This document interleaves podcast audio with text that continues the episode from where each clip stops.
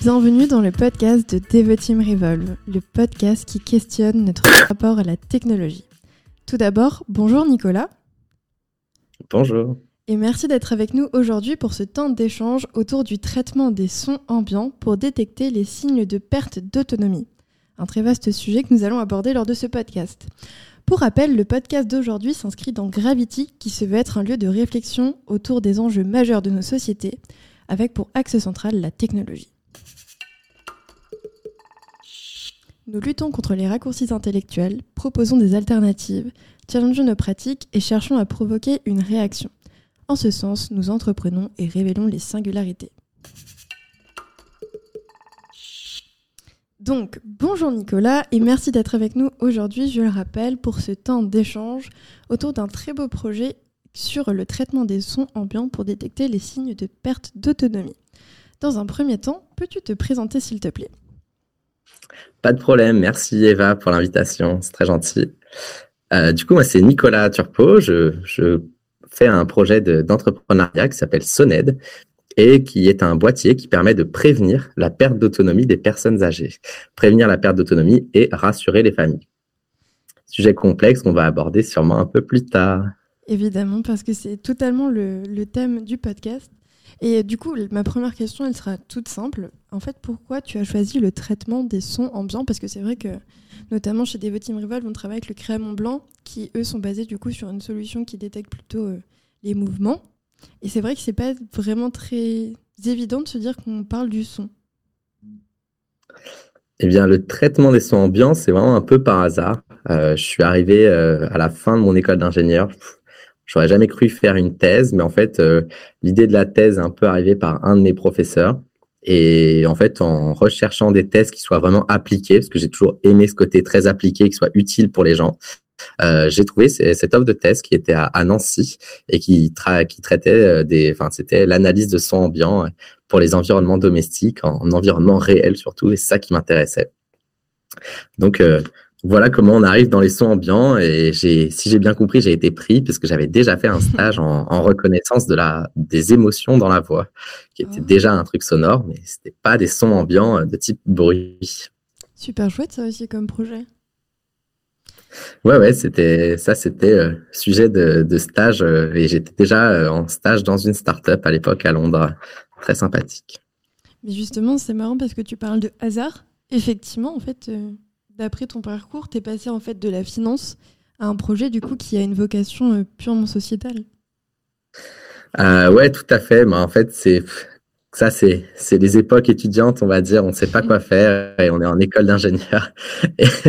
Et, du coup, euh, bah, je commençais un peu à déprimer en deuxième année d'école d'ingénieur. Donc, j'ai mis sur papier tout ce que je voulais faire et en réalité euh, avoir une dimension un peu plus internationale, euh, pouvoir faire des choses technologiques, euh, qui a un peu d'aspect avec les maths, un bon relationnel. bah du coup, il y avait pas mal de choses qui me qui me pointaient vers l'actuariat. Je suis allé dans le sud dans mon école d'ingénieur pour faire ça à la base et en fait en découvrant le milieu, c'était pas du tout du tout pour moi. et donc c'est là où j'ai rencontré un prof qui m'a qui m'a parlé du machine learning et de voir toutes les applications possibles dont les impacts sociétals qui moi me tiennent beaucoup à et en fait, c'est là où j'ai vraiment trouvé euh, ce qui me plaisait vraiment. Donc euh, maintenant, quand on y réfléchit, de se dire que ah, je suis parti là-bas pour faire la finance, ça paraît, ça paraît dingue avec du recul.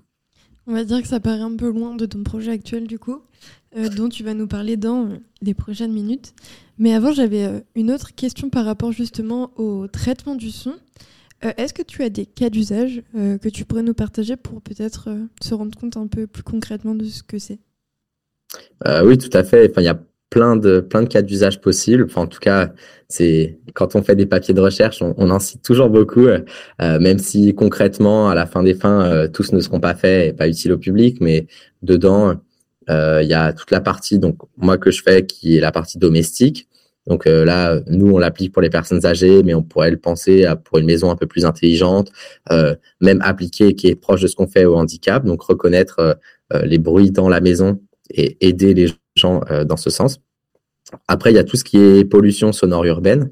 Donc, on va reconnaître le bruit des voitures, des bus, euh, des, avions, des travaux. Et ça, c'est pour dire aujourd'hui, quand on met un, sonomètre, on va juste dire euh, ça fait 80 ou 90 décibels, mais on ne sait jamais qu'est-ce qui cause le problème. Donc, c'est de définir automatiquement d'où vient le problème. il y a aussi toutes les parties qui sont liées à l'environnement. Donc, on va reconnaître les animaux de toutes sortes. Donc, là, qui rejoint votre projet de créer à Mont Blanc, on va reconnaître des oiseaux, des mammifères, des, même des mammifères marins. Certains mettent des micros sous les voiliers, par exemple, pour euh, comprendre les phénomènes migratoires. Euh, bah, L'avantage du son, c'est qu'on peut aller euh, très loin, surtout dans l'eau, en fait. et après, il y a aussi toute une partie pour les sourds et malentendants. Euh, par exemple, pour les vidéos, aujourd'hui, vous avez des sous-titres qui sont faits automatiquement et la reconnaissance de son ambiance sont les petits crochets, par exemple, la porte, euh, mhm. bruit de porte qui grince ou euh, bruit d'oiseaux qui, qui chantent. Bah, tout ça, ça peut être fait automatiquement grâce à des algorithmes de traitement du son. Mais effectivement, en fait, les cas d'usage, ils sont quasiment infinis parce que le, dans le cas du son ambiant, c'est quotidien, en fait. Il y a une multitude de sons ambiants tout le temps. Bah, c'est exactement ça. C'est la plupart du temps quand vous vous en servez. Euh, il y a les, les, applications qui me plaisent un peu moins, on va dire, de la sécurité, par exemple aussi. Euh, quand on a une caméra, euh, on peut avoir une localisation du son et quel type de son pour après euh, pointer la caméra dans le bon sens. Côté sécuritaire, on le fait beaucoup, euh, mais il faut réfléchir que nous, en tant qu'humains, on utilise la, le son et, et, nos yeux. Bah, la plupart du temps, les sons qu'on qu'on écoute, c'est des sons, des bruits ambiants en fait, euh, à part pour comprendre les gens qui est la parole. Mais quand on est dans la rue et qu'on entend une voiture arriver et que du coup on traverse pas euh, sans regarder, euh, ou alors des fois maintenant à l'inverse, par exemple, on, le débat des voitures électriques qui devraient faire du bruit, parce qu'en fait justement on se dit oh bah il y a pas trop de risque, j'entends pas un bruit autour de moi. Et ben voilà, faut se dire que on va pas remplacer. Enfin, le but n'est pas du tout de, de remplacer ça, mais c'est dans tous les cas où nous on utilise notre notre oreille bah, on peut essayer d'aider. Euh, un des cas euh, d'exemple très simple qui commence à être mis en place, mais je suis pas sûr euh, de, des téléphones dans lesquels c'est fait, de changer le volume de la sonnerie en fonction de l'environnement dans lequel on est. Par exemple, si je suis à la bibliothèque ou si je suis dans un supermarché bondé, eh ben, mon volume de sonnerie, il faudrait qu'il soit différent. Euh, à la bibliothèque, on pourrait avoir un volume de sonnerie très faible parce qu'on l'entendrait très facilement, alors que euh, dans, dans le magasin qui est complètement bondé, bah, on a peut-être envie que la sonnerie soit beaucoup plus forte. Et euh, justement, bah, ça me fait penser, parce qu'on a eu du coup des discussions préalables, et euh, ça me fait penser à, l'utilisation de la donnée justement pour euh, dans les cas du son ambiant, parce que du coup les sons c'est de la donnée. Et je sais que dans ton projet, ça vous tient particulièrement à cœur de respecter la vie privée des personnes que vous, que vous utilisez, que vous, avec qui vous travaillez en tout cas. Et ça fait du coup une très belle transition avec ça. Et pour parler de ton projet, justement, le projet Son Aide, en quoi il consiste concrètement? Bah ouais, c'est un super truc parce que ça fait partie des valeurs de notre projet La vie privée. Donc en gros, Soned, ça consiste à reconnaître les habitudes des personnes âgées. Donc on utilise euh, un micro et du coup le traitement du son ambiant pour comprendre qu'elles ont été à la douche, aux toilettes, qu'elles ont bien mangé ou alors qu'elles se sont euh, levées dans la nuit ou pas. Euh, le but étant, c'est qu'aujourd'hui, la plupart du temps, on attend la chute pour euh, faire quelque chose, sauf que la chute, c'est une conséquence de la perte d'autonomie et non pas une cause. Et souvent, on réagit au moment de la chute, alors que euh, bah, il y a plein de choses à mettre en place avant pour permettre aux personnes âgées de rester chez elles le plus longtemps possible. Parce que malheureusement, quand il n'y a rien de mis en place, quand il y a la première chute et que, par exemple, elle est un peu lourde ou que la mm. personne se fait mal quelque part, très difficile de mettre quelque chose en place. Et donc, du coup, euh, là, la question de l'EHPAD arrive souvent assez rapidement. Et c'est au plus grand désarroi des personnes âgées, puisque quand on demande aux personnes âgées, il y en a très, très peu qui, qui, qui veulent aller en EHPAD plus tard. Donc on reconnaît euh, grâce au son euh, tout ce type d'habitude et le but étant de dire si jamais, enfin, de rassurer les familles avec des informations simples sur le fait que tout va bien. Donc c'est pas de fliquer les personnes. Euh, et nous, en fait, on va reconnaître des informations de type il y a eu la douche, il y a eu le repas. Et si jamais il y a quelqu'un qui saute un repas ou si la personne, par exemple, une alerte très simple, c'est si elle va pas aux toilettes de la journée, ça nous a été remonté par les médecins et les infirmières que ça peut être un, un vrai problème euh, de santé. Là, on parle même pas d'alerte préventive. Euh, c'est pas ah la personne a loupé euh, deux repas cette semaine et la semaine d'avant un repas. C'est il y a une vraie alerte de santé.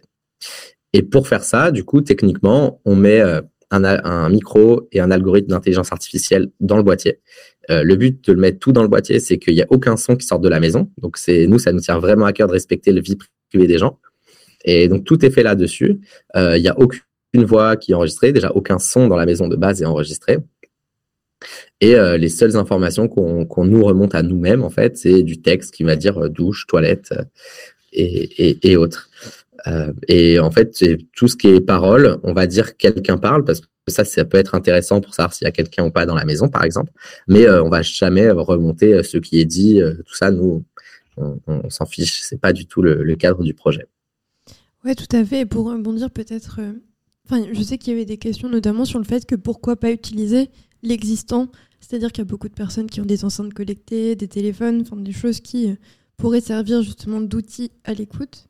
Là, l'idée, c'est euh, d'utiliser un boîtier indépendant où il y a un code qui est spécifiquement implanté dans une optique de respect de la vie privée et avec des sons bien particuliers. Effectivement, euh, si la personne, enfin l'exemple que tu prenais, c'est si une personne euh, prend une douche pendant une demi-heure, alors que d'habitude c'est 5 minutes, bon, là on envoie une alerte et à ce moment-là, je suppose que ça prévient des personnes particulières, les urgences ou peu importe. Mais l'idée, c'est vraiment d'être dans l'anticipation. C'est exactement ça. C'est vraiment d'être dans l'anticipation parce que euh, quand je prenais l'exemple de mes repas ou là on prend l'exemple des douches, c'est-à-dire qu'on peut très facilement euh, mettre en place euh, de l'aide, par exemple quelqu'un qui vient pour aider à faire à manger ou de temps en temps dans la journée une aide à domicile qui vient pour voir si tout va bien ou s'il y a besoin d'aide pour certains, certaines choses de la toilette qui peuvent être assez facilement mises en place. Et quand il y a déjà une aide mise en place, bah souvent euh, c'est OK si par exemple la, personne euh, va chuter et qu'elle a des gros besoins pendant deux, trois semaines, le temps de se remettre, et eh ben, on peut passer de une à deux aides dans la semaine à euh, mm. une aide tous les jours, alors que s'il n'y a rien de mis en place, c'est souvent très compliqué. Bah, c'est tout de suite plus, comme tu dis, c'est tout de suite un peu plus une, grosse histoire. Et là, l'idée, c'est d'accompagner les personnes en perte d'autonomie, telles qu'elles soient. D'ailleurs, on parle des personnes âgées, mais parfois, c'est pas uniquement des personnes, des personnes âgées. L'idée, c'est de pouvoir leur proposer un accompagnement qui, qui leur, les aide à tirer le plus longtemps vers l'autonomie. c'est exactement ça et c'est assez drôle puisque euh, quand on parle, j'avais fait une semaine avec euh, une aide à domicile, je l'avais suivi sur toute sa tournée et, euh, et une personne handicapée m'avait dit ah mais pour moi c'est de l'accession à l'autonomie.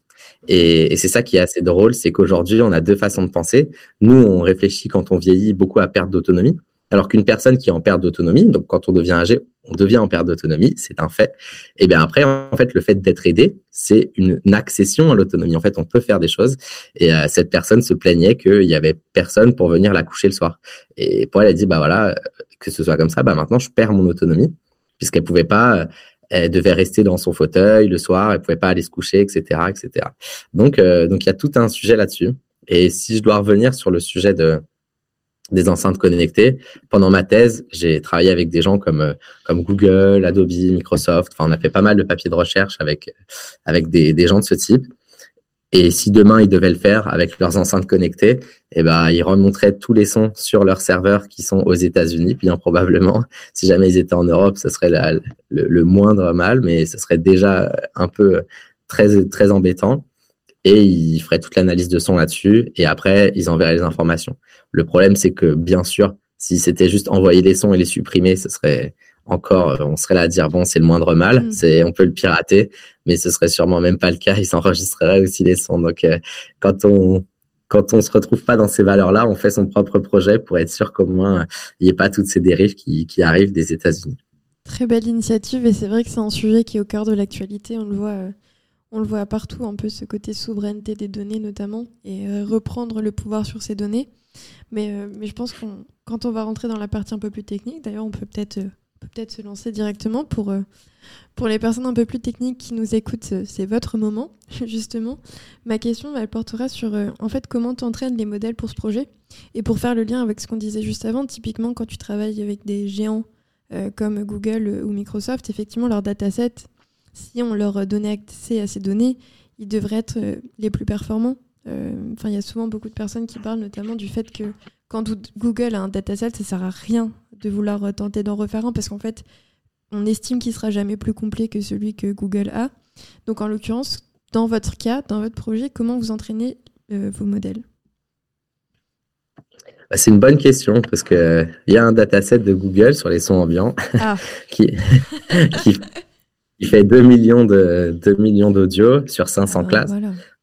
Le seul problème est que bah sont pas de très bonne qualité. C'est des données YouTube euh, qui seraient euh, réalistes entre guillemets, on va dire. Je le mets bien entre guillemets puisque c'est assez euh, assez loin du, du réalisme euh, de, des vraies vraies données. Et quand on fait ces données-là, et ces données-là, en fait, il y a plein de classes de sons qu'on n'a pas. En fait, nous les premiers, en fait, on s'en sert d'une partie.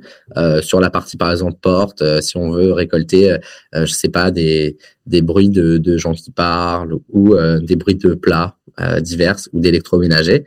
Mais par contre, des bruits de douche, des bruits de robinet ou des bruits de chasse d'eau, en fait, il y en a très peu. donc, en fait, c'est très, très dur d'avoir un bon algo là-dessus. Et en plus de ça, quand bien il y en a, ils sont souvent assez peu pertinents ou avec un micro très proche de la source. Donc nous, euh, c'est assez peu réaliste et ça correspond pas à ce qu'on a besoin. Donc euh, pour entraîner les modèles, on utilise ça.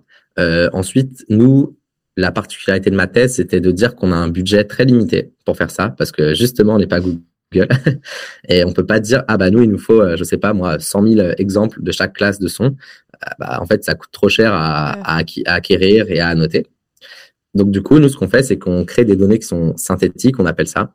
On mixe des données audio entre elles. On récupère une partie de données réalistes, souvent qu'on utilise pour le test. Et aussi, même dans les annotations, là, c'est un peu plus technique. Bah, quand on a un audio, en fait, c'est du, c'est une durée. Par exemple, on va prendre l'exemple de 10 secondes d'audio. En 10 secondes d'audio, il peut avoir euh, une chasse d'eau, une porte euh, qui claque, euh, des gens qui passent à marcher. Et il peut même y avoir, euh, disons, euh, si c'est des pas, il peut y avoir une dizaine de pas. Et ben, soit on annote pas, pas, pas, pas, pas, et euh, porte, chasse d'eau, et la chasse d'eau, on dit toute la durée dans laquelle elle est. Ou alors, on dit juste, il y a une chasse d'eau, des pas, la porte, on ne sait pas où dans l'audio, à quel moment. et en fait, c'est là forcément, quand on dit quel moment, bah, ça demande beaucoup plus de temps, c'est beaucoup plus énergivore. Donc nous, souvent en entraînement, on n'a que des données de dire il y a de l'apport, des pas euh, et une chasse d'eau. Et par contre, après, lorsqu'on veut faire du, test, on peut souvent chercher à quel moment c'est, parce que là, pour le coup, ça a beaucoup de valeur. Mais ça, pareil, c'était les spécificités de ma thèse, euh, de faire ça avec un budget très limité. Et donc l'idée, si j'ai bien compris dans ce que tu expliques, c'est euh, aller chercher en fait le détail uniquement quand il y a besoin de. Donc c'est aussi une logique d'économie, entre guillemets. Euh. Ouais, c'est exactement ça. Euh, c'est-à-dire que aujourd'hui, il y a plusieurs moyens de le voir. C'est que s'il y a des sons où on a juste besoin de savoir euh, est-ce qu'il y avait le son ou pas, mm. le type classique de est-ce qu'il y a une activité humaine ou pas, bah, on peut dire activité humaine ou pas. Et quand on a des besoins plus importants, de dire par exemple le repas, bah, on serait peut-être intéressé pour savoir la durée la durée grossière, hein, c'est on n'est pas à la minute près, mais c'est-à-dire que, que le repas fasse un quart d'heure ou une heure, bah, ça change peut-être quelque chose, c'est-à-dire que la personne elle va cuisiner, on va entendre des bruits de plats ou de d'électroménager. Dans le deuxième cas, si ça dure que 15 minutes, et ben c'est peut-être juste on entend le micro-ondes, euh, quatre coups de fourchette et c'est fini. Euh, et en fait, si on commence à, si la personne mettait une heure à manger, ça fait deux semaines qu'elle met 15 minutes à manger, bah peut-être que et qu'avec le micro-ondes, peut-être qu'en réalité, soit elle déprime, soit elle a du mal à cuisiner euh, pour je ne sais quelle raison. Et ça serait intéressant de, de comprendre cette raison et soit de la remotiver ou d'apporter une certaine aide. Et du coup, dans ce cadre-là, on sort de la technologie, on revient à l'humain en allant du coup directement au contact des personnes concernées, je suppose. C'est exactement ça. Et en fait, c'est ça qui me plaît dans ce projet, c'est que autant on a une composante technologique très forte avec des outils d'intelligence artificielle qui sont euh, à la pointe de la technologie, mais à la fin des fins, on n'est pas expert. Euh, médicaux, on n'a pas d'expertise mm. pour les personnes âgées. Et donc, nous, l'information, c'est on va l'apporter à, à la personne âgée elle-même, d'ailleurs, si, si elle le souhaite. À la famille, on va pouvoir mettre une petite alerte de dire, ah, euh, peut-être il faut checker cet aspect-là. Et après, si tout le monde est d'accord, bien sûr, en fait, en cohésion avec euh, les familles et les personnes âgées, d'apporter à des, des aides-soignants, par exemple, si la personne elle est en résidence autonomie, euh, ce qui se fait pas mal aujourd'hui, bah de, de, dire à la résidence, enfin d'apporter cette information-là à la résidence autonomie pour proposer des services de type euh, repas. Euh, je sais que là-bas il y a souvent des cantines mmh. ou des gens qui viennent faire le ménage et en fait d'apporter le ces choses-là au bon moment. et l'exemple classique. Et souvent quand je dis ça, l'exemple classique, on va me dire oui, mais les personnes âgées sont souvent très réfractaires. Elles sont certes souvent réfractaires à de l'aide, mais pour l'avoir vécu euh, plein de fois et dans tous les entretiens que j'ai pu faire, bah, on leur dit ah essayez une seule fois. L'aide ménagère va venir une fois toutes les deux semaines et vraiment que ça. Bah un mois après, elles appellent. Elle peut pas venir toutes les semaines ou allez tous les trois jours même. Donc euh, souvent euh, c'est c'est assez probant quand même comme mise en place d'aide. Mais c'est surtout qu'il faut effectivement. Je sais qu'on se questionne beaucoup justement sur notre rapport à la technologie. Et là, en l'occurrence, c'est vraiment créer un lien de confiance avant tout. Parce qu'effectivement, ça va être un boîtier avec, comme tu dis, beaucoup de technologie derrière.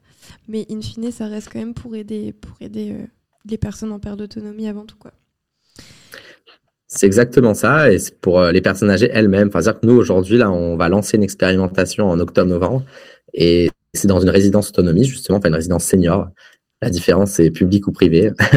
euh, en, en, gros, je simplifie, mais mais du coup, là-bas, c'est aussi de faire euh, tout un atelier euh, avec euh, comment on va restituer l'information aux personnes âgées. En fait, qu'est-ce qui est intéressant pour elles?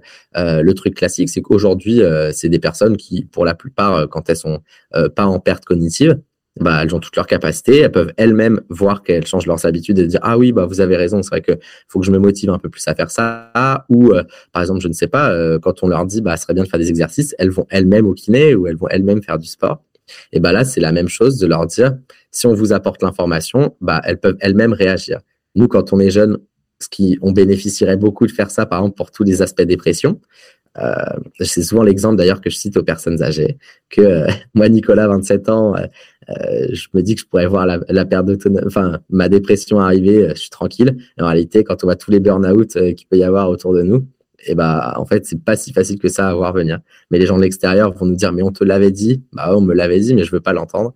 Quand c'est objectif et que c'est une montre connectée ou un boîtier extérieur qui me dit, bah on a tendance à réagir.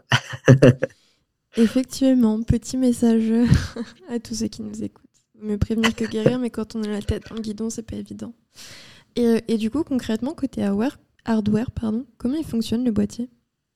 euh, côté hardware, du coup, pour l'instant, euh, on est toujours en phase de prototypage, hein, donc euh, c'est quelque chose de très simple. on, est, sur un Raspberry Pi, pour ceux qui connaissent la partie un peu plus technique. Et donc, c'est juste un, mini, ordinateur, on peut dire un micro-ordinateur qui est sur une, une, petite carte. Et dessus, on branche juste un micro et, et de quoi envoyer des données très faibles, donc une petite carte SIM. les cartes SIM, en fait, elles ont très peu de débit. Donc, elles pourraient même pas envoyer l'audio, elles peuvent juste nous envoyer le texte. Euh, et, c'est comme ça que ça fonctionne aujourd'hui. On met ça dans un, dans un petit boîtier euh, plastique qu'on a imprimé en 3D, qui est pas très beau, mais, euh, mais le but, c'est justement que l'année prochaine, ça évolue et que, ça puisse être un peu plus industrialisable. Donc la carte devrait changer. Mais aujourd'hui, en fait, pour ceux qui sont techniques, aujourd'hui, quelque chose, notre Raspberry Pi de, de 4 Go de RAM, permet déjà de faire tourner notre modèle. On n'a même pas eu besoin d'optimiser. Donc, on peut avoir un truc beaucoup plus optimisé.